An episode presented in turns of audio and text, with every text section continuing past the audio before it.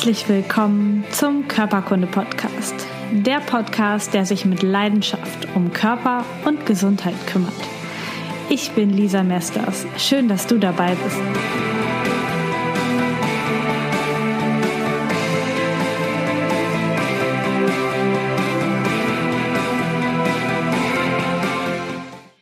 Herzlich willkommen zu einer neuen Folge Körperkunde. Ich bin heute in Gütersloh bei, in der wunderschönen Praxis von Tobias Knopp und Daniel Niehaus.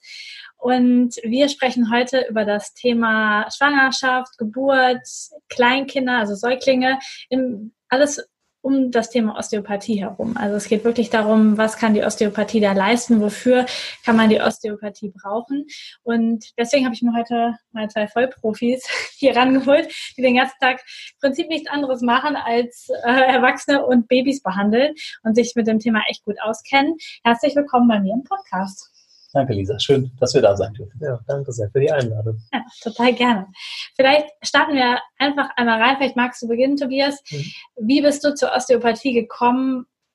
Warum machst du das? Also angefangen ähm, habe ich mit der Physiotherapie. Also ich habe eigentlich immer gerne irgendwie Sport, Fitness gemacht und da war für mich irgendwie so dieser Zugang, ja, ich möchte, möchte irgendwie das auch beruflich machen. Und dann hatte ich halt ähm, Daniel auch kennengelernt in der Ausbildung. Also wir haben wirklich eine ganz lange Geschichte, was richtig cool ist. Also wirklich jede Ausbildung und Fortbildung zusammen gemacht. Und ähm, ja, in der Physiotherapie einfach auch schon so viel über Gesundheit gelernt und einfach den Bewegungsapparat. Und da hatten wir dann das Glück, einen ganz wunderbaren Dozenten ähm, auch zu haben, mit einem geballten Anatomiewissen, also wirklich eine Maschine. Und ähm, der hat uns auch wirklich dann ja die Osteopathie näher gebracht, hat einfach auch gezeigt, dass es nochmal eine andere Philosophie gibt, also wirklich auch noch mehr in die Ganzheitlichkeit.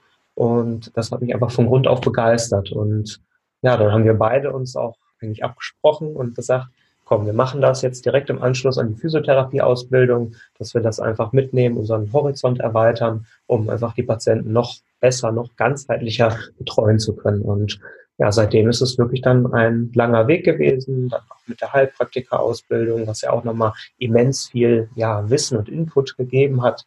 Und ja, die Reise hört niemals auf. Also wir freuen uns immer darüber, einfach noch mehr lernen zu dürfen, an jedem Patienten wieder neue Erfahrungen zu sammeln, und das, rund, äh, das Bild einfach immer weiter abzurunden.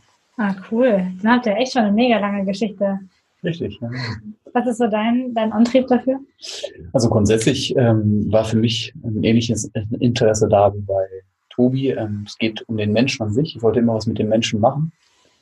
Und in meinem ersten Schulpraktikum was ich dann ähm, beim Kreissportbund gemacht habe, habe ich gemerkt, dass ja doch Büroarbeit hat nichts mit Sport oder mit Menschen zu tun und das wollte ich auf jeden Fall nicht machen.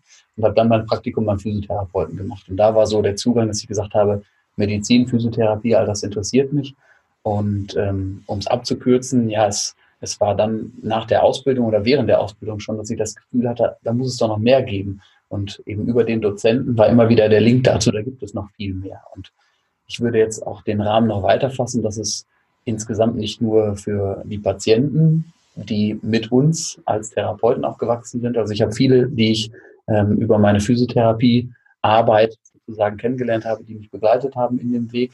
Aber es geht auch um uns, um unsere Persönlichkeit, um die Philosophie der Osteopathie. Und das ist ja auch das, was, was unsere Vision auch ist, genau diese Philosophie zu nehmen und dann in, unserem, in unseren Gesichtspunkten eben weiter zu verfolgen und auch nochmal weiter zu verbreiten, weil da haben wir, denke ich, auch in den letzten 13 Jahren einfach einen gewaltigen Weg gemacht.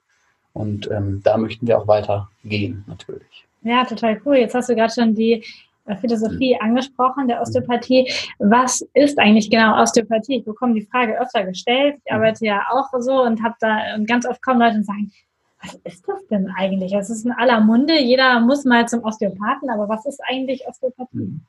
Ganz klar ist natürlich, ähm, wenn du zehn Leute fragst, wirst du wahrscheinlich zehn verschiedene Definitionen bekommen.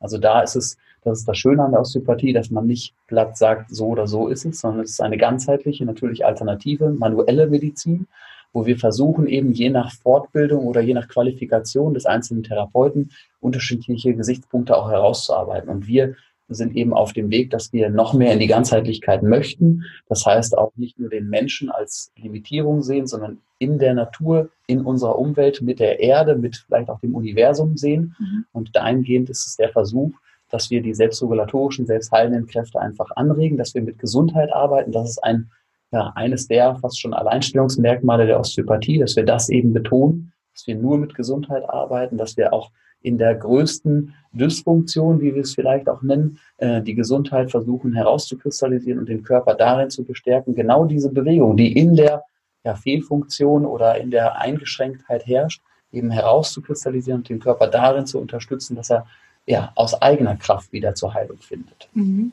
Gibt es da von den Krankheitsbildern her Einschränkungen? Also nehmt ihr jeden Patienten? Kann jeder, ist für jeden Osteopathie gut? Oder ähm, gibt es so Krankheiten, wo die Osteopathie mal so grundsätzlich nichts ausrichten kann? Pauschal kann man sagen, es gibt wenig Limitierung. Natürlich muss man immer sehen, dass man dann die Erwartung an die osteopathische Behandlung anpasst, mhm. weil es gibt ähm, ja gewisse Hemmnisse, was die Struktur betrifft. Das heißt, ich kann einen Knochenbruch nicht wieder so werden lassen wie vorher. Wenn mhm. die Struktur kaputt ist, dann kann ich höchstens symptomatisch darum arbeiten. Das werde ich oftmals gefragt, zum Beispiel bei arthrotischen Veränderungen vierten Grades oder sowas, wo schon eine große Einschränkung herrscht. Da muss ich dann immer relativieren. Man kann osteopathisch versuchen, demjenigen unterstützen, äh, beiseite zu stehen, aber man muss dann weg davon, dass man sagt, ich möchte Heilung erfahren, sondern man muss dann gucken, also zum Beispiel vor Operation, ein neues Kniegelenk, wenn ich jetzt an Arthrose denke. Ne? Dann mhm. kann man versuchen, das herauszuzögern, den Menschen so weit und so lange zu unterstützen, ähm, dass der Körper da noch regulatorische Kräfte einfach hat und Gesundheit äh, vorhanden ist. Aber irgendwann ist dann auch der Punkt da, wo wir sagen, okay, jetzt müssen wir wirklich ja, die Osteopathie beiseite schieben und müssen gucken, was für den Patienten einfach am besten ist. Mhm. Das ist immer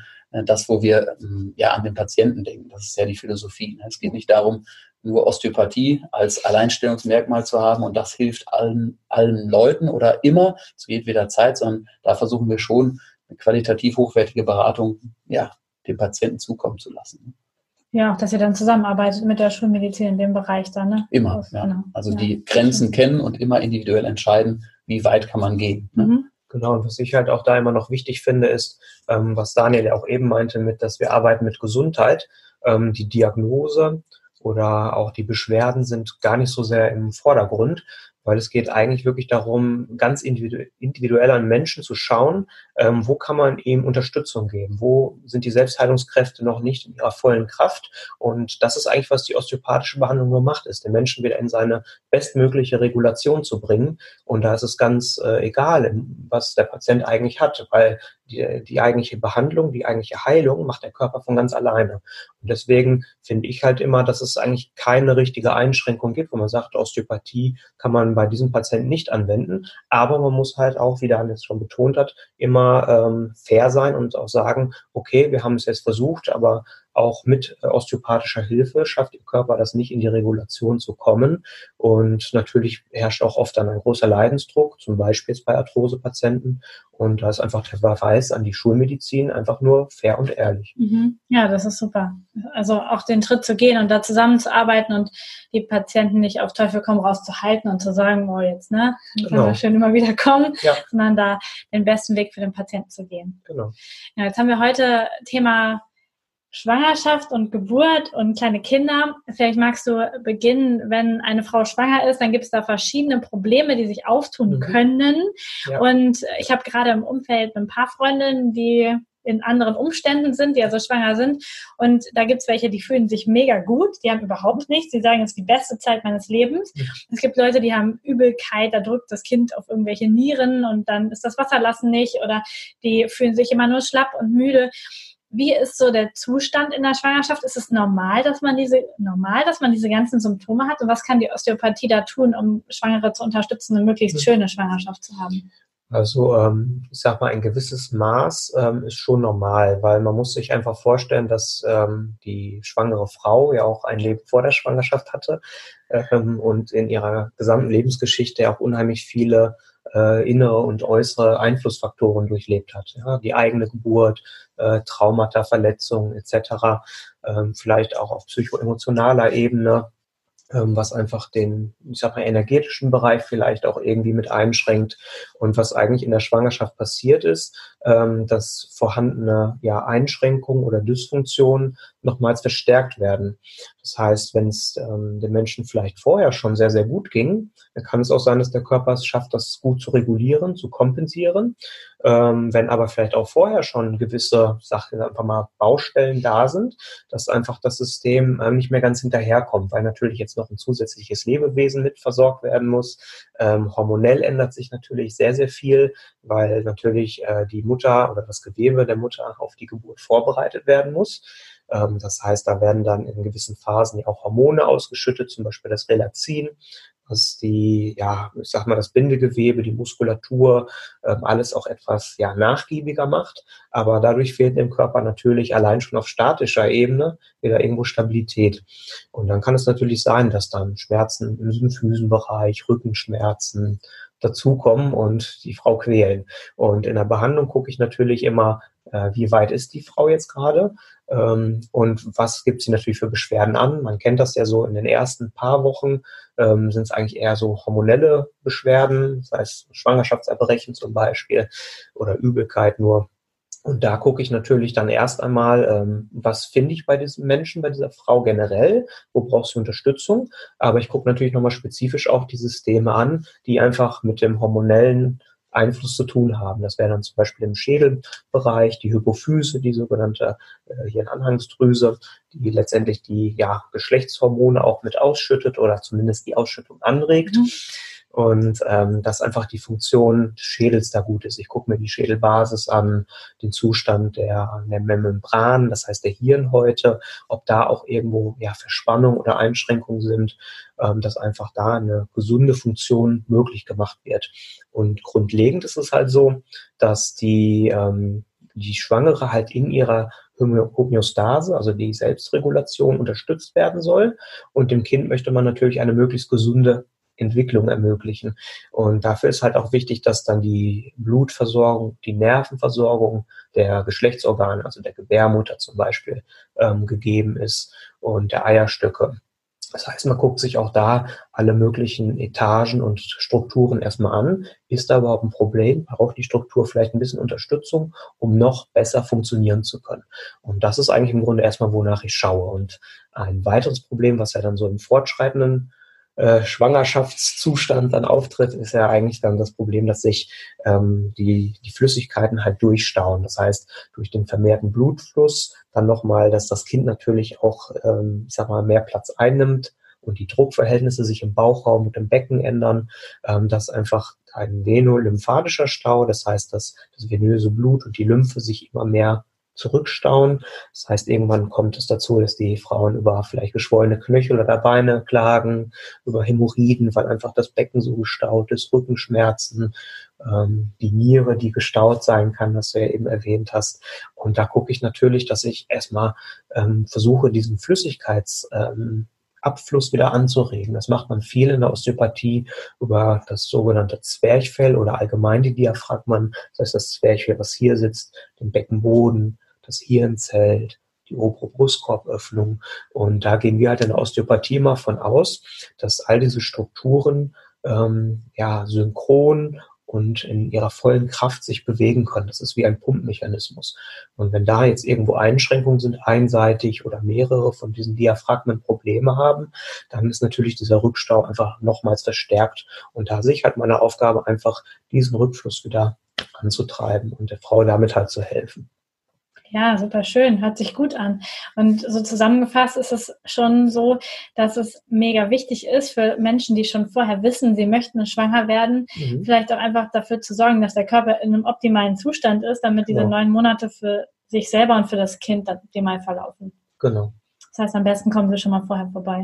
Genau, also viele Frauen auch hier in der Praxis, die lassen sich schon vorher behandeln und irgendwann kommt dann die frohe Botschaft, ja, sie bekommen ein Kind und das ist einfach schon super, weil man natürlich auch schon Vorarbeit geleistet hat und dann kann man wirklich nochmal ganz spezifisch schauen, wie entwickelt sich einfach die Schwangerschaft und äh, wo sind vielleicht dann doch jetzt nochmal äh, Problemzonen und das Becken ist ja da auch gerade so, ich sag mal, kurz vor der Entbindung nochmal wichtig, dass man auch nochmal schaut, wie ist die Funktion des Steißbeins, weil fast jeder kennt das mal auf dem Glatteis. ausgerutscht, Steißbein war geprellt und vielleicht ist es in der Beweglichkeit jetzt eingeschränkt und könnte natürlich im Geburtsprozess ähm, einfach die Entbindung etwas erschweren, weil natürlich ein ganz bisschen Platz fehlt und das Kind ist einfach froh um jeden Millimeter Platz und äh, kann man einfach so viel wertvolle Arbeit leisten und der Mutter und natürlich dem Kind einfach helfen. Ja, ich höre das oft oder die Frage kommt häufiger, Lisa, darf ich überhaupt, wenn ich schwanger bin, noch behandelt werden in dem Bereich? Darf mich da jemand anfassen oder kann das dann irgendwie eine frühzeitige Geburt auslösen? Ähm, vielleicht kannst du noch so ein, zwei Sätze dazu mhm. sagen. Also generell würde ich halt keine Einschränkung sehen. Ähm, der Therapeut muss natürlich immer selbst entscheiden, ähm, was er der Patientin zumutet. Also dass man dann mit kräftigen Techniken auf dem Bauch rumdrückt, ist, denke ich mal, selbst erklärend, dass man das nicht macht. Ähm, da wird man dann wirklich sanfte Gewebearbeit machen. Also das ist das Schöne. In der Osteopathie gibt es von kräftigen Techniken bis sanften Techniken eine riesige Bandbreite und ähm, man kann halt die Patientin je nach Zustand ganz individuell behandeln. Ähm, wo ich halt immer ein bisschen aufpassen würde, ist, äh, wenn eh schon so ein bisschen vorzeitige Wehentätigkeit ist, äh, wenn man jetzt sehr stark auf dem vegetativen Nervensystem arbeitet und zum Beispiel Beispiel den Parasympathikus anregt, welcher eher so für Erholung und Verdauung, aber halt auch so ein bisschen diesen geburtseinleitenden Prozess mit, ähm, mit startet, dass man da einfach ein bisschen zurückhaltend ist und nicht äh, irgendwas wirklich anstupst, wo dann vielleicht die Patientin nachher sagt, oh, danach äh, ist was in Gang gesetzt worden, was eigentlich noch nicht so sein sollte. Aber das ist wirklich Bauchgefühlssache. Also da muss man als Therapeut einfach intuitiv entscheiden, mache ich das jetzt ja oder nein. Ja, und auch das Vertrauen dann als Patientin haben. Also das, genau, genau, dass der Therapeut weiß, was er da tut. ja, total. Gut, wir gehen mal einen Schritt weiter im Prozess. Mhm. Das heißt, die Mutter bekommt das Kind und ist gerade dabei. Was passiert mit dem weiblichen Körper im Geburtsprozess, was verändert sich dort und ähm, was ist vielleicht auch danach behandlungsbedürftig, also wie kann man danach also während der Geburt seid ihr ja nicht dabei, aber danach dann einfach unterstützen, dass sich das alles wieder gut zurückbildet. Mhm. Also grundsätzlich erstmal dazu, es gibt Krankenhäuser, jetzt würde ich mal sagen, in Deutschland nicht so häufig, aber es gibt Krankenhäuser in anderen Ländern in Europa, die wirklich Osteopathen beschäftigen, die auch unter der Geburt dabei sind. Mhm. Eine ganz spannende Sache. Und auch die Erfahrung der Kollegen ist äh, wirklich äh, grandios, weil man auch unter der Geburt extrem schön behandeln kann und es auch der Mutter, so wie man das von äh, gewissen Hebammen kennt, die dann Globuli unter der Geburt geben. Ne? Genauso gibt es auch Krankenhäuser, ich würde jetzt mal sagen, nicht so viele hier in Deutschland, aber in Europa, die eben das auch ermöglichen. Finde ich eine tolle Sache. Mhm. Grundsätzlich zu deiner Frage. Ähm, es ist natürlich so, wenn ich jetzt das Feld von hinten aufrolle, natürlich ähm, bekommen wir dann die Mütter mit den frisch geborenen Kindern, mit den Neugeborenen ähm, in der Behandlung. Und da ist natürlich, so wie Tobias es gerade gesagt hat, erstmal wichtig, ist unter der Schwangerschaft irgendetwas gewesen an Stürzen, Unfällen, Medikamenten, auch emotionale Stresssituationen, die dann in der Schwangerschaft einen Einfluss hatten. Aber auf der anderen Seite dann unter der Geburt ist es natürlich wichtig, a, wie lange hat die Geburt gedauert? Mhm. War es eine schnelle Geburt, die eher das fasziale ligamentäre System oder den Beckenboden stressen kann? Oder war es eher eine längere Geburt, die A, die Frau natürlich einmal schwächt? Das heißt, ähm, wenn ihr da draußen schon mal eine längere Geburt, Geburt hinter euch hattet, vielleicht auch nochmal, da komme ich gleich noch drauf zu, eine PDA oder sowas, ähm, dann manchmal nimmt man diese PDA wirklich dankbar an, weil man sagt, ich kann einmal durchschlafen, ich kann wieder Kräfte tanken. Ne? Und ähm, das zehrt natürlich gerade an der Muskulatur des Beckenbodens, diese senkenden Kräfte. Tobias hat in der Schwangerschaft von den Stauungen gesprochen. Ne? Das wäre zum Beispiel etwas, ähm, was dann bei längeren Geburten für uns wieder ein kleines Glöckchen klingeln lässt. Ne? Aber also die Dauer und der Verlauf unter den Verlauf würde ich jetzt Medikamente, die unter der Geburt gegeben werden, wie zum Beispiel Schmerzmedikamente oder Wehenhämmer, Wehenförderer und so weiter und so fort. Das hat natürlich auch alles nicht nur Einfluss auf die Mutter, sondern auch auf das Kind, ne? weil es ein Kreislauf ist. Und das gilt es dann ähm, zu betrachten. Manchmal ist es schön, dass die Kinder nach der Geburt extrem ruhig und entspannt sind kann aber auch zum Beispiel mit einem Schmerzmedikament zu tun haben, dass nicht nur die Frau zur Ruhe kommen kann, sondern auch das Kind. Ne? Und da muss man dann immer fein säuberlich schauen, ähm, wenn wir jetzt bei der Mutter bleiben, wie die Leber funktioniert, wie das, Tobias hat schon angesprochen, das venus-lymphatische System ähm, gegliedert ist, wie die einzelnen horizontalen Zentren, die Tobias schon angesprochen hat, funktionieren. Das wäre auf der Medikamentenebene. Ne? Aber genauso die PDA, ähm, ich sag mal über den Daumen gepeilt, jedes fünfte ähm, oder jede fünfte Geburt läuft mit PDA heutzutage ab. Ne? Also nicht nur der Einfluss des Einstichs fürs Rückenmark der Mutter, ne? sondern auch insgesamt diese dämpfende Funktion der PDA, dass die Frau die Wehen nicht mehr vielleicht hundertprozentig nachempfinden kann, dass sie nicht gezielt mithelfen kann, was den Druck betrifft. Gerade in der Austreibungsphase ist es dann entscheidend, wo gehen die einzelnen Kräfte hin, wenn ich mithelfe. Ne? Ähm, das kann oftmals nicht mehr ganz gezielt ablaufen. Und das heißt natürlich, ähm, im Geburtsverlauf können Kräfte entstehen, die nicht gezielt dort ankommen, wo sie ankommen sollen, was wieder Senkungen oder auch in Richtung Beckenboden ähm, oder knöcherne Situation auch betrifft oder den Damm betrifft, dann auch Einwirkungen haben können. Da schauen wir natürlich. Ne? Weiterlaufen natürlich, war es eine Operation, war es eine natürliche Geburt, spielt auch eine ganz große Rolle. Aber ähm, da ist es dann oftmals so, dass man auch wieder emotional entscheiden muss, war es ein Notkaiserschnitt, hat natürlich für die Mutter eine ganz andere emotionale Bedeutung. Vielleicht auch, wenn ich mir vorher die Geburt natürlich und frei vorgestellt habe, als wenn dann ein Kaiserschnitt kommt. Also das ist dann auch emotional zu beachten, wie wir die Mutter auffangen, auch vom Nervensystem her vorfinden. Ne? Ähm, und auf der anderen Seite, wenn wir Sektio-Kinder haben, dann ist es, ähm, dass natürlich der, der natürliche Geburtsvorgang fehlt. Auf der anderen Seite, man ja, dem Mutterleib entnommen wurde, ohne dass es diesen, äh, diesen Input des Geburtsprozesses eben gibt. Ne? Aber das muss man auch immer selektiv entscheiden, dass es nicht für oder wider. Ähm, natürlich stellen wir uns alle eher eine schmerzfreie, natürliche Geburt vor, aber jede Mutter, die da draußen ist, die weiß, dass es eben nicht so ist. Und deswegen muss man ganz individuell immer entscheiden, ähm, wie ist die Situation abgelaufen und was ist das Beste für Mutter und Kind. Und da bin ich fest von überzeugt, da muss auch manchmal eine Sektio her. Ne? Also da kann man sich nicht von freisprechen. Und auf der anderen Seite, die Kindslage ist dann wieder wichtig. Wenn wir jetzt im Geburtsprozess von einer natürlichen Geburt sprechen, dann haben wir in der vorderen Hinterhauptslage, die eigentlich die natürliche Art zu gebären ist oder die natürliche Position, die eigentlich über 90 Prozent ähm, auch in dieser Position entbinden.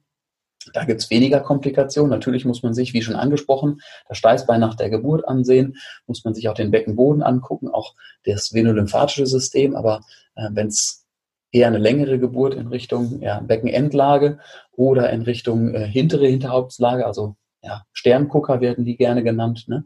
äh, wo die dann mit dem Gesicht in Richtung Schambein ähm, liegen, die Kinder. Das ist oftmals so, dass die Austreibung dann länger dauert. Mhm. Normalerweise ist das ungefähr eine halbe Stunde. Und äh, wenn ich jetzt pauschal antworten müsste, das äh, verlängert sich dann meistens in diesen Positionen. Da wirkt natürlich eine unglaubliche Kraft auf die Mutter und auf das Kind, auf den Beckenboden auch, äh, wo wir dann unterstützend tätig sein können. Ne? Definitiv. Ja. Super spannend. Ihr habt das jetzt beide öfter erwähnt und das finde ich auch, also finde ich nochmal explizit erwähnenswert für die Podcast-Hörer, dass ihr so auf der emotionalen Ebene so viel mitarbeitet. Also es geht ähm, rein, also in der Osteopathie gar nicht darum, einfach nur den Körper zu unterstützen in der Körperlichkeit, sondern tatsächlich auch den Menschen als wirklich Ganzes mitzunehmen, mit den ganzen Emotionen, mit all dem, was passiert ist. Das finde ich äh, super spannend und bestimmt auch sehr hilfreich für die Frauen, gerade nach so, nach so einem Erlebnis, egal ob man das jetzt als wunderschön oder als nicht so schön empfindet. Mhm. Es ist ja total schön, da aufgefangen zu werden. Ich denke mal, dass Ärzte oder äh, andere Menschen das überhaupt gar nicht so machen, oder? Zumindest, dass es berücksichtigt mhm. wird und dass der Raum dafür da ist. Das ist oftmals das, was ähm, ich denke bei uns beiden so mitschwingt, dass äh, dieser Raum insgesamt einfach für jeden, der zu uns kommt, einfach da ist, das loszuwerden, was mich in dem Moment beschäftigt, dass ich gehört werde, dass ich ähm, auch aufgefangen werde. Das ist eine Komponente, die natürlich in unserem Beruf ähm, extrem wertvoll ist, definitiv, weil wir die Menschen ganz anders kennenlernen, als im fünf Minuten äh, Takt jeden einzelnen durchzuschleusen. Ne? Definitiv. Okay.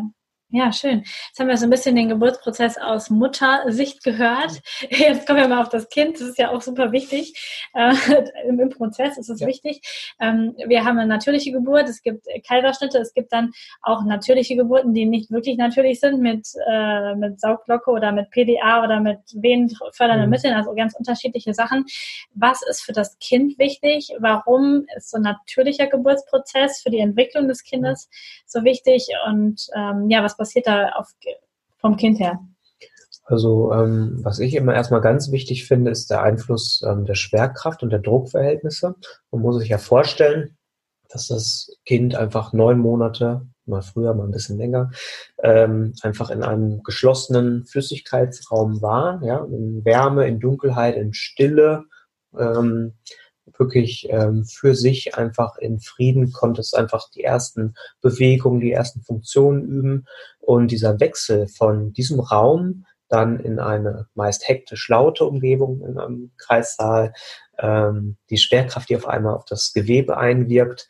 Ähm, und dieser Wechsel ist ganz, ganz wichtig. Und bei einem natürlichen Geburtsprozess, welcher ja oft einfach über Stunden geht, ähm, hat das Kind einfach auch Zeit, ähm, erstmal diese Druckerfahrung, das heißt durch die Mitarbeit der Mutter, durch die Wehen erstmal zu erfahren. Es wird in einem passenden Tempo das Kind vorangebracht und auch da kann das Kind sich ganz allmählich an diese Veränderung der Druckverhältnisse gewöhnen. Das heißt, das Gewebe hat auch die Möglichkeit, sich überhaupt auch wieder etwas auszudehnen. Ähm, in der Osteopathie gucken wir halt auch nicht nur auf die anatomischen Strukturen, sondern auch ganz viel ähm, in der biodynamischen Osteopathie nennen wir das den Flüssigkeitskörper. Ähm, man kann es auch wie eine Art Aura nennen. Das ist so ein elektromagnetisches Feld, also wirklich so ein bisschen in diesen energetischen Bereich.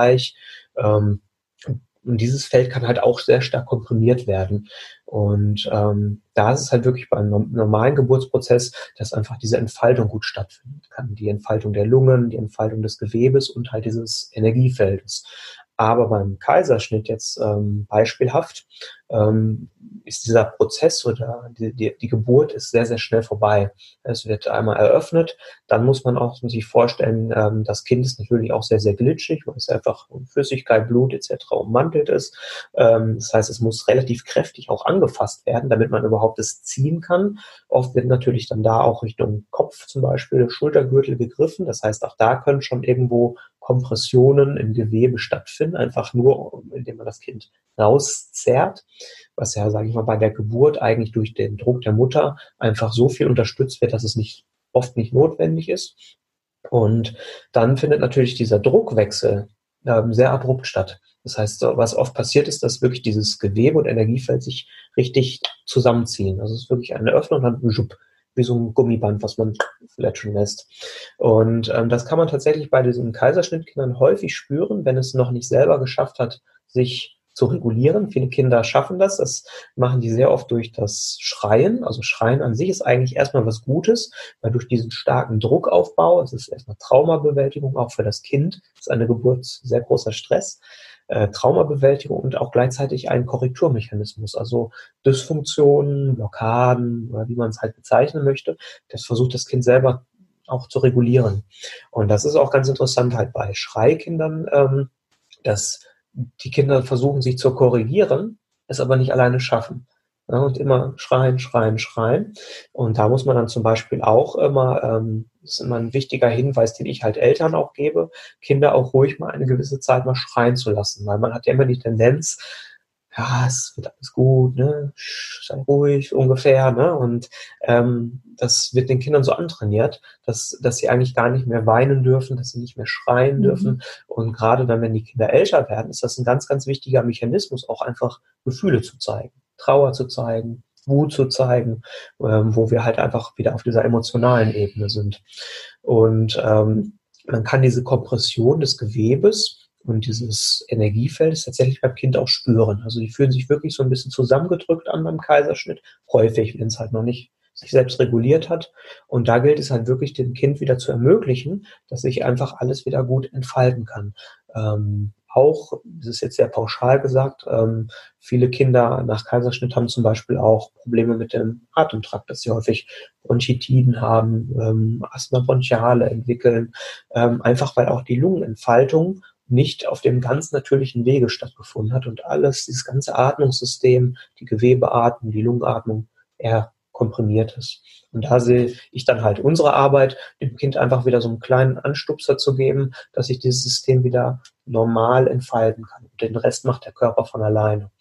Dann eine weitere Variante, was ja auch regelmäßig ähm, passiert, ist äh, zum Beispiel eine Zangenextraktion oder eine Sauglockengeburt. Und da ist es halt auch bei der Sauglocke oder der Zange starke Kompression auf dem kindlichen Kopf da muss man sich ja auch wieder vorstellen, das ist ja noch gar nicht richtig verknöchert beim Kind, sondern es ist wirklich weiches Bindegewebe und ähm, was einfach dann für Kräfte schon auf diesem Kopf wirken und dass da vielleicht dann auch Kompressionen der ähm, der Schädelknochen oder der Schädelnähte stattfinden können, dass ähm, eine Kompression von gewissen Hirnnerven stattfinden kann, die wiederum Beschwerden machen können. Ähm, da muss man auf jeden Fall immer noch mal schauen. Und auch da wieder, wenn man wieder diesen energetischen Aspekt mit reinnehmen möchte, ist es auch für mich immer total spannend, wenn man ähm, eine Sauglockengeburt zum Beispiel hat. Man kann wirklich im Energiefeld, man kann das richtig spüren, wie ein Sog nach, nach oben noch da ist. Und das ist, wenn, wenn das auch äh, quasi nicht vom Kind reguliert wird, dann ist immer dieser, dieser energetische Zug nach oben da. Was, für, was auch immer das für Beschwerden machen kann, sei dahingestellt. Aber es ist halt einfach nicht der, der gesunde, natürliche Mechanismus halt eines Menschen. Mhm. Und deswegen ist es wirklich sehr, sehr wichtig, ähm, finde ich, Eltern auch da aufzuklären, dass man zumindest ein Bewusstsein dafür hat. Auch da, Osteopathie ist nicht immer das Allerheilmittel. Ähm, aber es ist manchmal ganz interessant, das einfach mal ähm, zu untersuchen und vielleicht dem Kind nochmal einen passenden Impuls zu geben, dass es wirklich selbst wieder in die Regulation gehen kann. Ja, total spannend. Also braucht jedes Kind nach der Geburt Osteopathie? Also es, wir haben jetzt gerade ganz viele Szenarien gehört. Es ist total wichtig, dass jedes Kind kommt. Oder was wären so Anzeichen dafür oder ähm, Szenarien, dass das echt gut wäre zu kommen? Mhm. Also grundsätzlich sprichst du ja mit zwei Osteopathen, das heißt, dagegen haben wir nichts. Unterstützen kann man immer, aber um wirklich ähm, eine ganz aktuelle Studie zu zitieren, ähm, die Ende letzten Jahres, glaube ich, veröffentlicht wurde. Da wurden 1200 Kinder unter einem Jahr ähm, in osteopathischer Behandlung ja, analysiert. Und ähm, das Ergebnis sagte, dass als Beispiel in Richtung Asymmetrien 80 Prozent der Kinder, die zum Beispiel eine deutliche Lieblingsseite hatten oder nur einen Arm bewegen konnten oder ein Bein oder vom Rumpf her auffällig waren. Also insgesamt, was die Asymmetrie betrifft, dass 80 Prozent deutliche Verbesserungen gezeigt haben. Ne, das wäre Punkt eins. Punkt zwei ist, was die Plagiocephalie, die Abflachung des Schädels betrifft. Zum Beispiel bei einer vermehrten Drehung nach links, dass dann auch die linke Hinterhauptseite dann gerne abflacht. Ne, da waren 50 Prozent Verbesserungen auch ersichtlich bei 1200 Kindern. Dann Stillprobleme sowieso. Da waren auch über 75 Prozent an Erfolgen zu verzeichnen. Schreikinder auch 70 Prozent. Und äh, als letztes ähm, waren da, Moment, ich muss gerade überlegen, äh, Schreikinder, Stillprobleme. Weißt du noch, was da noch war? Koliken? Koliken waren nicht. Ah, jetzt. Mhm. Auf jeden Fall wurde eine, ähm, ach, Schlafstörung, ach, Schlafstörung, okay. genau. Auch da war ersichtlich, dass 50 Prozent der Kinder geholfen werden konnte. Und das sind so, ich sag mal, die großen Punkte, wo Osteopathie wirklich gegriffen hat, wo über 50 Prozent oder bis 50 Prozent wirklich an Erfolgen oder Verbesserungen zu erzielen war. Und grundsätzlich kann man immer sagen, ähm, die elterliche Beobachtung würde ich immer als Punkt eins sehen. Das heißt, wie geht's meinem Kind? Ist mir irgendwas aufgefallen? Möchte ich es präventiv nutzen? Dann natürlich. Ne? Also ich mache das jetzt auch, meine Frau ist in der 31. Woche schwanger. Mhm. Ähm, ich mache es ja pauschal so, dass ich äh, die kleine Maus, wenn sie denn eine Maus ist, oder ein, ein Mäuschen, ein Herr, äh, dann äh, zum Osteopathen vorstellig werde. Ähm, aber grundsätzlich würde ich immer gucken, braucht mein Kind das, braucht es nicht. Ne? Das ist das Allerwichtigste, dass die Eltern dahinter stehen ähm, und dann für das Kind letztendlich diesen Termin machen und nicht, weil das Umfeld das gerne hätte oder sowas. Ne? Mhm. Natürlich, was äh, die Erfahrung von Hebammen oder auch Kinderärzten betrifft, denen würde ich vertrauen, aber grundsätzlich steht und fällt es mit der elterlichen, ja, mit dem elterlichen Gefühl. Ne? Und da würde ich immer entscheiden. Ja, ich habe schon ein Interview mit einem Osteopathen gemacht und der hat ähm, was ganz Spannendes gesagt, dass es total wichtig ist, in diesem Prozess auch die Eltern mit reinzunehmen. Also auch zu schauen, wenn das Kind große Probleme hat, vielleicht nicht schläft oder viel schreit, auch total wichtig ist mal zu schauen, was ist eigentlich bei den Eltern gerade los, weil vielleicht liegt das Problem gar nicht beim Kind. Habt ihr da auch Erfahrung? Ja, definitiv. Und das würde ich dir eins zu eins unterschreiben. Und wir haben vorher über zum Beispiel den Notkaiserschnitt gesprochen, ne? dass wenn ich als Mutter mir die Geburt ganz anders vorstelle und ja fast schon überrumpelt werde und ähm, mir nie dieses Szenario des Kaiserschnittes auch vorgestellt habe, mich emotional darauf vorbereitet habe und mir, ich, ich äh, formuliere es jetzt überspitzt, mir das Kind entrissen wurde, ohne dass ich das erleben darf, mhm. ein Kind zu gebären.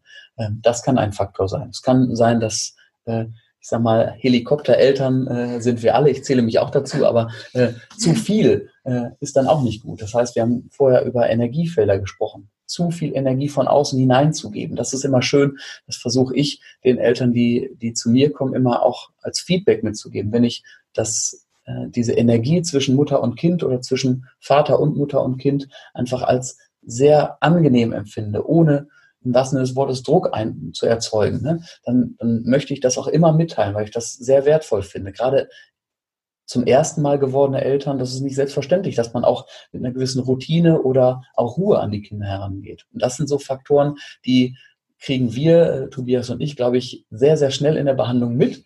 Und natürlich ist es dann wertvoll zu sagen, okay, als Mutter oder als Vater auch, ähm, ich hinterfrage mich auch nochmal. Ne? Wie, wie zentriert bin ich, wie glücklich bin ich mit der Situation ähm, und sich da selber auch vielleicht entweder in Behandlung oder zumindest auch in Gespräche mit dem Partner zu begeben und zu sagen, okay, wir gucken mal, was jetzt für das Kind und für uns als Familie das Beste ist, weil das ist immer gerade Mutter-Kind, aber insgesamt die Familie so eine enge Beziehung, ähm, da kann man nicht differenzieren, dass der eine oder das andere, es ist immer ein Miteinander. Ja. Ah, spannend. Wenn wir uns jetzt so eine Behandlung mal anschauen, mhm. dann ähm, habe ich das öfter auch schon gehört, weil Leute das dann so im Kopf haben, alles ist so ein bisschen wie beim Kinderarzt und dann schreit mein Kind die ganze Zeit und das ist Stress und ich kann mir das gar nicht angucken als Mutter, dass so vielleicht, weil sie es auch ein bisschen mit anderen Behandlungstechniken dann vermischen und so einen, mhm.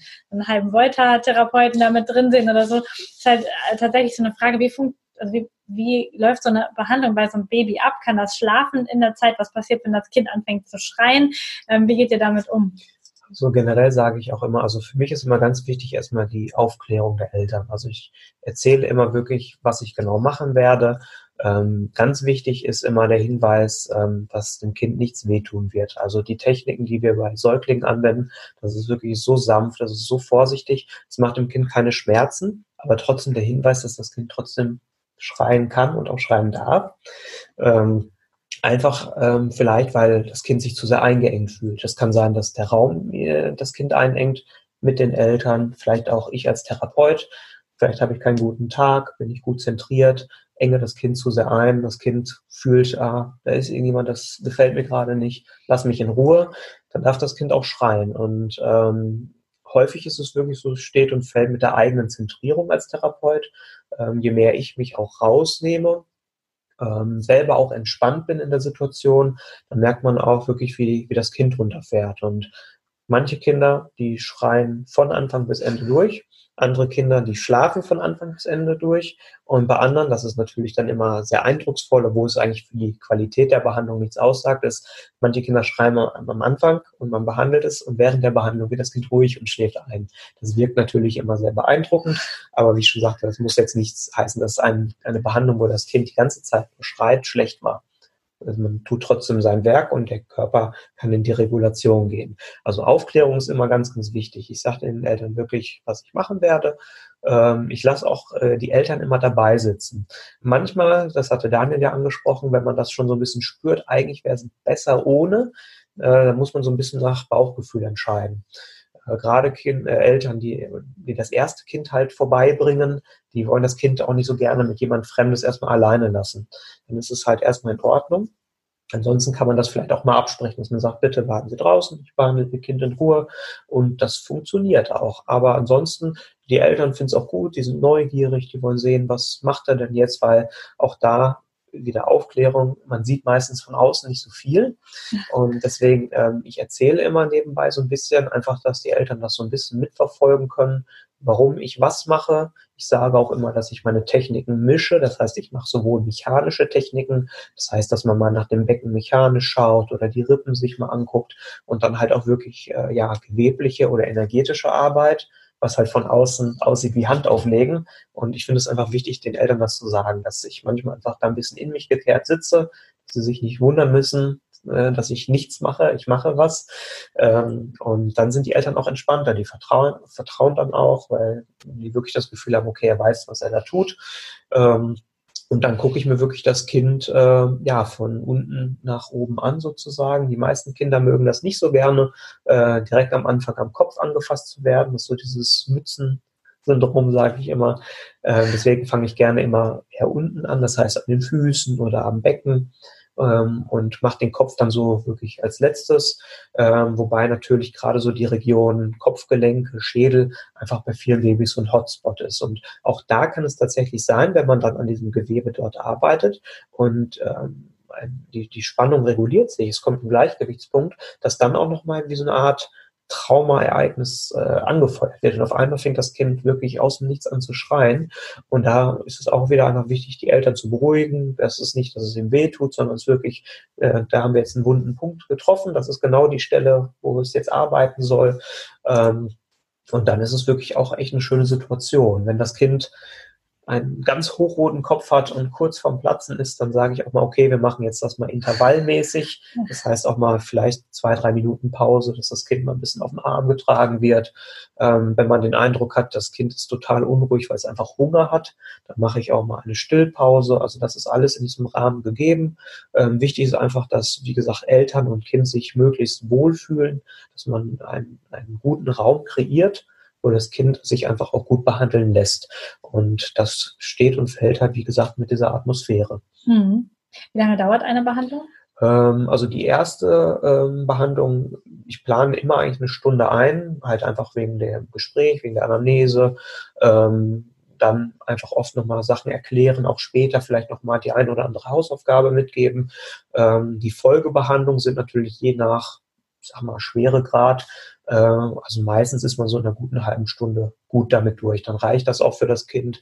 Und man merkt das ganz oft, ähm, ich gehe dann nach meinem Bauchgefühl, wenn man merkt irgendwie so, ja, jetzt ist die Party ist jetzt gerade am besten, jetzt ist es ein guter Zeitpunkt eigentlich zu gehen. Und man merkt das, wenn man zu lange am Kind ist, das Kind wird wieder eher unruhig. Und man mhm. macht sich seine eigene Behandlung eher kaputt. Deswegen lieber ein bisschen weniger machen, weniger Input geben und den Rest macht der Körper dann von alleine. Ja. Ist das so, dass Kinder viel schneller auf Behandlung reagieren als Erwachsene, dass die viel weniger Input brauchen, das System weniger, bis es reagiert? Und ähm, äh, antworte erstmal darauf, ich weiß nicht mehr, was ich noch sagen möchte. Tendenziell ja. Mhm. Also natürlich muss man immer von Kind zu Kind auch selektiv unterscheiden. Also es gibt auch Erwachsene, die nach einer Behandlung äh, eigentlich das Grundproblem, warum sie kamen, äh, das Anliegen dann schon geklärt haben. Aber grundsätzlich kann man sagen, dass das Gewebe natürlich extrem vital ist. Ne? Und äh, Tobias hat schon angesprochen, wir finden knöcherne Vorformen vor. Das heißt, das Gewebe ist insgesamt sehr fluide, sehr beweglich, sehr vital. Ne? Und das Einzige, was eben oftmals ist, ist die Geburt als Ereignis, als Stresssituation, äh, sei es jetzt eine Sektio oder eine natürliche Geburt und eben das, was Tobias als Raum ja, beschrieben hat. Ne? Also dahingehend Information der Eltern oder Handling von Eltern oder gewissen Unterstützung ähm, ist es so, dass die Kinder oftmals schneller reagieren als Erwachsene. Ja. ja. Und ähm, ich jetzt hatte ich gerade im Kopf, ist es wieder weg, weil ich gucke auf den Zettel. Ah ja. Ähm, woran merken denn die Eltern, wenn sie nicht sehen, was ihr da macht? Also ihr legt da Hände auf und äh, seid da am Kind. Woran merken die, dass das hinterher ein Erfolg war? Also was, woran können die das messen, dass das jetzt ein guter Termin war? Mhm. Ist natürlich für Eltern erstmal äh, relativ schwer, weil wir auch in dem Aufklärungsgespräch einfach sagen, dass eine gewisse Erstreaktion möglich ist. Das kann auch im Sinne einer Erstverschlimmerung sein, ist äh, also dass das Kind unruhiger ist, vielleicht auch die Nacht unruhiger schläft, obwohl ich sage, vom prozentualen Ansatz ist es vielleicht maximal ein Viertel, die so reagieren. Ne? Ähm, Tobias hat es auch gesagt, in der Behandlung ist es schwer ersichtlich. Ne? Eben keine gute Behandlung ist nur, wenn das Kind schläft. Auf der anderen Seite geben die ersten Tage oder ersten Wochen schon mal einen ersten Aufschluss. Das heißt, ähm, ich erlebe es häufig, dass mir rückgemeldet wird, dass die Kinder am Behandlungstag deutlich mehr schlafen, vielleicht deutlich mehr Hunger haben. Ähm, das ist oftmals die Erstreaktion. Da ist auch noch nicht ersichtlich, wie die Behandlung, äh, ob das optimal war oder nicht. Aber auf der anderen Seite, weil Kinder so schnell reagieren, ähm, sage ich immer, 14 Tage sollte man sich Zeit nehmen, aber der Körper arbeitet auch noch weiter. Wir wollen die regulatorischen Kräfte anregen und es ist eben dann eigentlich der Beginn, wenn wir die Hände wegnehmen und dann vollzieht der Körper die Behandlung von selbst. Und da kann ich nicht sagen, es ist nach drei Tagen vorbei, es ist nach sieben Tagen vorbei oder nach vier Wochen vorbei. Das muss man dann selektiv von uns äh, in der Beratung eben dann auch so so mitteilen, dass nicht die Erwartung ist, äh, ich schnippe mit dem Finger und gut ist, sobald ich die Hände wegnehme, ist das Problem gelöst. Nein, wir möchten von unserer Philosophie, dass der Körper diesen Weg selber geht, weil dann installiert sich genau diese Vitalität, genauso wie der Körper es braucht. Und Ähm, da gibt es keinen zeitlichen Rahmen, sondern die Erfahrung sagt, dass in den ersten 14 Tagen schon viel passiert, aber das muss man individuell dann schauen. Ja. Genau, und was ich halt auch noch wichtig finde, mhm. ähm, die meisten Eltern kommen ja mit einem Konsultationsgrund. Also das Kind hat irgendwas, danach wird natürlich erstmal gemessen, ne? hat es was gebracht oder nicht. Äh, wie ich schon eben auch sagte, wir als Therapeuten achten gar nicht mal so sehr darauf, sondern einfach darauf, was wir fühlen. Wenn wir das Gefühl haben, das Kind fühlt sich vital und gesund an, ähm, dann finde ich, ist es auch da wieder einfach fair und ehrlich, einfach zu sagen, für mich ist meine Arbeit hier getan, wir lassen das Kind jetzt einfach erstmal laufen, haben Sie Geduld und beobachten. Ähm, und das mache ich wirklich ähm, auch vielleicht nach einer oder zwei Behandlungen, wenn ich das Gefühl habe, für mich ist eigentlich gar nicht so viel zu tun. Das Kind macht das schon ganz, äh, ganz prima. Dann sage ich ganz ehrlich, ja, wir lassen es jetzt mal laufen. Und wenn doch irgendwas auftaucht, dann äh, liegt die Entscheidungsfreiheit ja wieder bei den Eltern, sich nochmal zu melden. Aber das finde ich ist einfach, dass man da auch authentisch und ehrlich ist, weil dann ist es einfach Vertrauenssache. Weil manchmal, wenn das Kind nur zum Checkup kommt, ohne Beschwerden, wie soll das, wie sollen die Eltern ja sonst sagen, hat es irgendwas gebracht? Das ist einfach Vertrauenssache. Und das muss man halt einfach als Therapeut, muss man einfach dieses Vertrauen natürlich geben dürfen ja. und können. Ja, ist ja auch eine wichtige, ein wichtiger Punkt bei der Auswahl des Therapeuten. Habe ich Vertrauen ja. rein. Und ähm, jetzt bei euch habe hab ich es jetzt heute erlebt, als wir hier reingekommen sind. Hier ist es mega ruhig, hier ist die Atmosphäre schon total so, dass, dass es einfach entspannt ist. Hier ist eine ganz entspannte Energie. Das wäre jetzt für mich ein mega Auswahlkriterium, wo ich hingehe. Jetzt haben wir das Problem, dass der Begriff Osteopathie in Deutschland ja nicht geschützt ist. Das heißt, ähm, jeder, der so eine Wochenendfortbildung gemacht hat oder Heilpraktiker vielleicht sogar ohne Fortbildung, können sagen, ja, ich mache mal Osteopathie, ich habe mir das überlegt, ich kann das, ich mache das jetzt. Ähm, was wäre ein, ein gutes Auswahlkriterium, um einen Therapeuten zu finden, der erstens fachliche Ahnung hat, also wo man schon mal da das Vertrauen hat, okay, tendenziell weiß er schon mal, was er tut. Ja. Und wie kann ich dann das so ein bisschen sondieren, dass ich auch einen Therapeuten finde, der für mich passt und auch fürs Kind dann passt? Mhm. Also ähm, generell, wenn ich nach Empfehlungen gefragt werde, natürlich sage ich immer Bauchgefühl. Mhm. Das muss einfach passen. Allein schon, ich sage mal, die meisten Leute suchen ja jetzt mittlerweile einfach im Internet. Ähm, allein spricht mich die Seite an. Wenn ich ja selber auch jemanden suche, dann merke ich sofort, okay, spricht mich nicht an, ist nicht meins. Ja, so irgendwie schwingt das immer mit. Ähm, und da muss man natürlich einfach nochmal schauen. Die meisten Therapeuten haben ja eine Über mich-Seite wo dann natürlich die Fortbildung, die Ausbildung etc. alles aufgelistet äh, sind. Und ähm, meine persönliche Meinung ist, ähm, weil es einfach kein, kein, keine Standardausbildung gibt, es gibt den Beruf Osteopath eigentlich nicht, ähm, dass man einfach schaut, dass wirklich äh, mehrere Jahre ähm, Ausbildung oder Weiterbildung stattgefunden haben, ähm, dass man einfach auch da noch schaut vielleicht, ähm, auf welcher Schule war dieser Therapeut oder die Therapeutin. Ähm, für mich ist immer so berufsbegleitend sollten es schon so vier bis sechs Jahre sein. In Vollzeit gibt es, glaube ich, das mittlerweile auch in drei oder vier Jahren. Ähm, da will ich mir jetzt kein Urteil drüber erlauben. Ähm, für mich persönlich ist halt immer, es geht nicht nur um das Fachwissen, sondern es geht einfach auch um das Gefühl in den Händen und das braucht tatsächlich einfach Zeit. Mhm. Das, äh, man muss wirklich einfach den Menschen immer anfassen, viele Patienten angefasst haben, dass man bewerten kann, was fühlt sich normal an und was eben nicht. Ähm, und deswegen finde ich, braucht es einfach auch ein paar Jahre, um überhaupt dieses Gefühl zu kriegen. Jetzt von irgendwelchen Techniken oder Wissen halt äh, mal ausgenommen. Und da kann man halt wirklich einfach schauen, wie lange ging die Ausbildung, man kann da nach den Schulen schauen, dann gibt es halt einige größere Schulen halt in Deutschland, dass man da einfach auch nochmal auf den Seiten dann schaut, wenn das halt beim Therapeuten irgendwie aufgelistet ist. Ähm, eine Verbandsmitgliedschaft äh, ist manchmal ein äh, Qualitätskriterium, nicht immer, aber oft, dass man halt auch da bei den größeren Verbänden einfach mal guckt, ist der Therapeut da gelistet, weil die natürlich auch nochmal nach Qualitätsmerkmalen schauen, hat er die und die Ausbildungsstunden absolviert, ähm, hat er vielleicht auch nochmal Sonderkurse Richtung Kinder ähm, belegt oder hat er Kinder Erste-Hilfe-Kurse mitbelegt. Ähm, also die meisten Therapeuten listen das ja immer alles schön auf, weil es ja irgendwie auch immer gut aussieht. Man hat ja auch viel Zeit und Arbeit investiert und möchte natürlich auch irgendwie so ein bisschen die Anerkennung dafür haben. Ähm, also all nach diesen Sachen kann man auf jeden Fall schon mal schauen.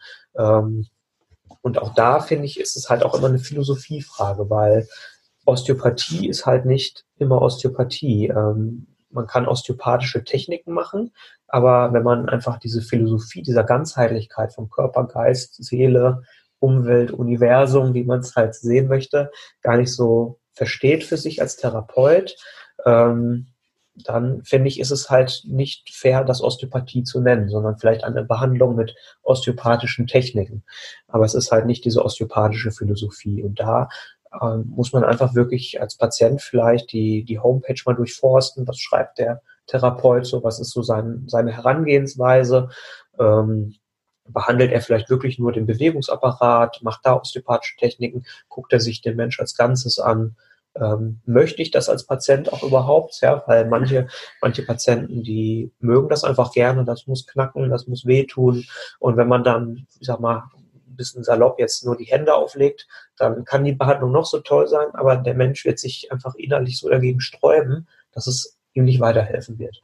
Und da muss man einfach schauen, was möchte ich als Patient möchte ich halt wirklich eher, sag mal, härter angefasst werden oder vielleicht nur äh, das Wirbel eingeringt werden, möchte ich, dass es eher sanft ist. Für manche Menschen ist einfach dieser harte Angang auch wirklich zu viel, die fühlen sich nicht gut ähm, und dann wirklich nach diesen Kriterien gehen. Verband, Mitgliedschaft, Ausbildungsdauer, vielleicht auch Ausbildungsort doch mal sich anschauen und natürlich, wie es ja immer in unseren therapeutischen Berufen ist, Mund-zu-Mund-Propaganda. Das ist immer eigentlich das Effektivste im Bekanntenkreis mal umhören. Waren die Menschen damit zufrieden? Könnte das was für mich sein?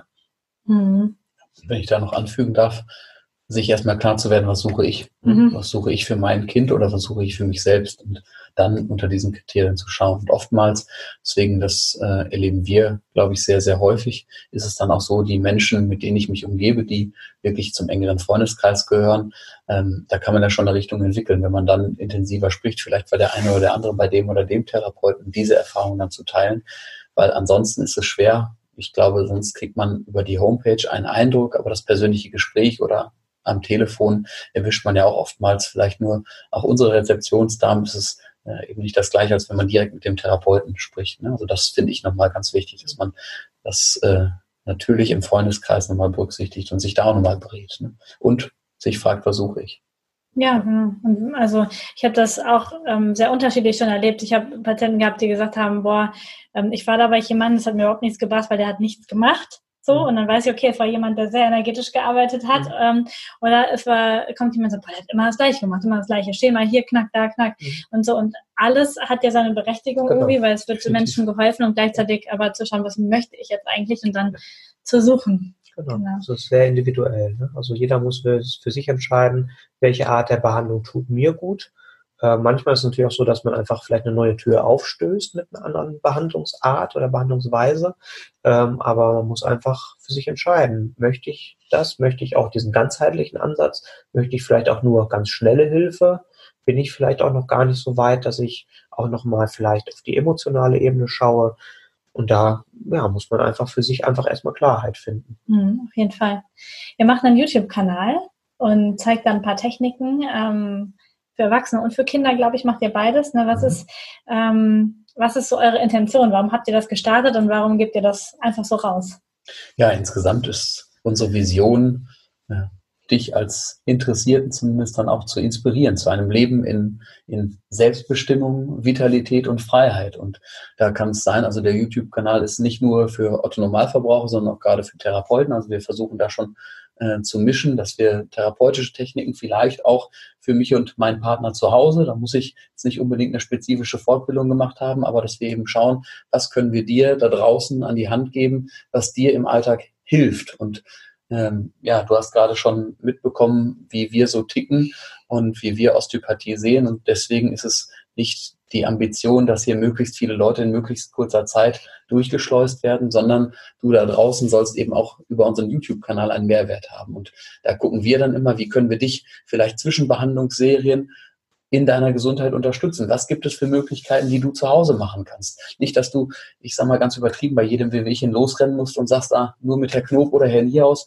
äh, kann ich gesund bleiben. Das ist der falsche Ansatz. Ne? Und das möchten wir nach draußen geben über den YouTube-Kanal eben, dass es äh, Unterstützungsmöglichkeiten von alleine gibt, dass du dein, dein Grundverständnis von Gesundheit erweitern kannst, dass du deine Selbstbestimmung weiter vorantreibst, dass du einfach sagst, ich habe ein Gespür für meinen Körper, ich weiß, was für meinen Körper gut ist und ähm, ich kann selber reinspüren bei der einen oder bei der anderen Übung, die wir zum Beispiel auf dem Kanal haben, wie wirkt das auf mich? Kann ich mir da was Gutes tun? Weil ich spreche da im Namen meiner Frau, es gibt nichts Schlimmeres, als wenn ich ein Problem für mich nicht selber lösen kann. Dann bin ich unausstehlich, weil ich sage, ähm, vom Körpergefühl her ähm, kann ich 95 Prozent selber in den Griff bekommen. Ne? Und da ist es, da brauche ich dann Tobias, um meine selbstregulatorischen Kräfte auch auf einem gewissen Niveau zu halten. Aber das mache ich viel lieber präventiv, als dass ich äh, wild bei einem Problem losrenne. Ne? Und das mhm. ist eben das, äh, wo ich sage, das möchten wir nach draußen geben, dass man präventiv, da haben wir vielleicht ja, fünf bis zehn Prozent an Patienten, die wirklich das präventiv nutzen. Ähm, das möchten wir weiter ausbauen und dich, so gut es geht, in deiner Gesundheit dann zu Hause unterstützen. Ja, ah, es ist äh, total schön, auch dass du das nochmal mit der Prävention ansprichst. Wird leider nicht so häufig gemacht. Ne? Unser Auto darf zum TÜV regelmäßig und da geben wir auch gut Geld für aus, dass das äh, gut mhm. gewartet ist und unser Körper ist überhaupt nicht mit so einem mechanischen Auto zu vergleichen, aber es wäre trotzdem mal ganz cool, so ein Osteopathie-TÜV-Stempel. Genau, durchgecheckt. Genau, durchgecheckt, für gut befunden, weiter geht's. Ja, sehr schön. Ich danke euch ganz herzlich für eure Informationen, die ihr mit uns geteilt habt heute, dafür, dass ja, ihr da so viel, Ja, sehr gerne. Ich finde, da ist ein richtig großer Mehrwert drin und ich verlinke natürlich euren YouTube-Kanal und auch die Praxis, mhm. dass die Menschen euch auch finden können und vielleicht die eine oder andere Frage auch an euch direkt noch richten können hinterher. Dankeschön. Gerne. Danke dir. Danke dir. Das war das wundervolle Interview mit Tobias Knob und Daniel Niehaus aus Gütersloh. Ich verlinke dir natürlich die Praxis von den beiden und die Instagram-Accounts und was du noch so brauchst in den Show Notes, sodass du sie auf jeden Fall finden kannst. Und falls es so ist, dass du heute ein paar Fachwörter nicht verstanden hast, weil wir irgendwie zu fach chinesisch zwischendurch geworden sind, dann schreib doch einfach eine Nachricht. Wir erklären es dir total gerne. Und ja, sagen dir, was es damit auf sich hatte. Gleichzeitig möchte ich dir sagen, dass es mir und uns, also Marco und mir, echt richtig Spaß macht, Interviews mit kompetenten Leuten zu führen, mit Leuten, die echt was zu sagen haben in der alternativen Medizin, in der Naturheilkunde, in dem Bereich in und außerhalb der Schulmedizin. Und falls du jemanden hast, den wir unbedingt interviewen sollten, also jemand, der unbedingt in diesem Podcast gehört, weil er dir so gut geholfen hat oder weil er einfach wahnsinnig viel Ahnung hat, dann schreib uns gerne mit dem Vorschlag, mit dem Themenvorschlag oder mit dem Interviewvorschlag eine E-Mail an info@körperkunde.com, sodass wir das in unseren Podcast mit einfließen lassen können. Ansonsten würde ich mir wünschen, dass du uns unterstützt. Und zwar kannst du das tun, indem du eine Rezension schreibst auf iTunes, auf Facebook oder auf Google. Und du kannst diesen Podcast natürlich auch monetär unterstützen. Und das kannst du am aller einfachsten und am schönsten für dich und für uns tun, indem du Ringana Kunde wirst oder Ringana Partner wirst. Und dazu kannst du auf unseren Ringana Seiten, entweder bei Marco auf marco.ringana.com oder bei mir lisa.ringana.com deine Kosmetik und deine Nahrungsergänzungsmittel frisch und natürlich und diese Welt schützend tatsächlich bestellen. Und dann hast du den Gegenwert des Produktes und wir bekommen eine Provision dafür. Und damit unterstützt du indirekt auch die Arbeit dieses Podcasts und du tust etwas für eine bessere Welt und natürlich auch etwas für deine Gesundheit. Und ich finde, das ist eine Win-Win-Win-Win-Win-Situation. Und ich möchte dich herzlich einladen, diese Situation wahrzunehmen. Und die Links dazu findest du natürlich unten in den Show Notes. Und jetzt wünsche ich dir einen wundervollen Tag, ein schönes Osterfest, wenn du diesen Podcast zur, genau zu der Zeit hörst, wo er auch rauskommt. Und natürlich Gesundheit.